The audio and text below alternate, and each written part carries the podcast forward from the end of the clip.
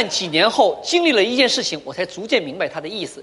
那一年我去挪威去看北极光，晚上我们住在挪威最北边的一个城市里边，那里边有个游乐项目叫做狗拉雪橇，一般呢有八条那个雪地犬拉一个雪橇啊。像我们普通游客呢，你就躺在那上面，完你脑袋后边这边站着一个当地的人啊，专业的人士驾驭这个东西。呼，嗯嗯嗯嗯嗯。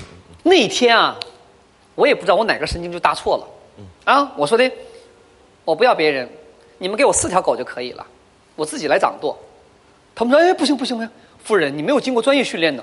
我说好吧，那你们现在就训练我吧。嗯，姐那肯定不行。怎么？那光训练那狗都得训练好多年，训练你，训练你这种。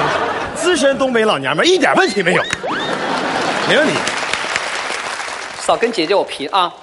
几个挪威人呢，被我弄得没办法了，就那里现场教我什么怎么握住缰绳啊，怎么控制方向啊。半个小时以后，我就驾着我的雪橇出发了。哎呀，那个时候是晚上九点，虽然雪原上没有路灯，但是晚上非常的亮，全是茫茫的白雪的反光。我一坐上雪橇，没等我准备好，那狗的屁股就跟装了个火箭筒一样，噌就冲过去。玩命在雪地里开跑，速度飞快。然后呢，我就感觉我整个人像坐在一辆高速行驶的即将失控的汽车上，随时都会被颠出去，根本由不得你多想，只知道努力拽着那个缰绳，保持中心。一路风驰电掣，四条阿拉斯加雪橇狗。气也不喘的，脚也不歇的，一口气，在雪地里就跑出去三十多公里。等到终点站的时候，我整个人都快软了。冬天嘛，我们不穿的那种连体的羽绒服嘛，靴子嘛，我里面全都湿透了。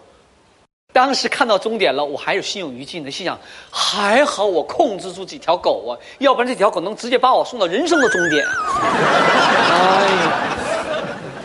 有人或许说了：“金星，人家游客都有规规矩矩躺着坐雪橇的，你非自己赶着雪橇啊？你是不是故意显摆呀？”错，姐他们是不懂你。嗯，姐绝对不是故意显摆。那啥？姐是浑然天成的显摆。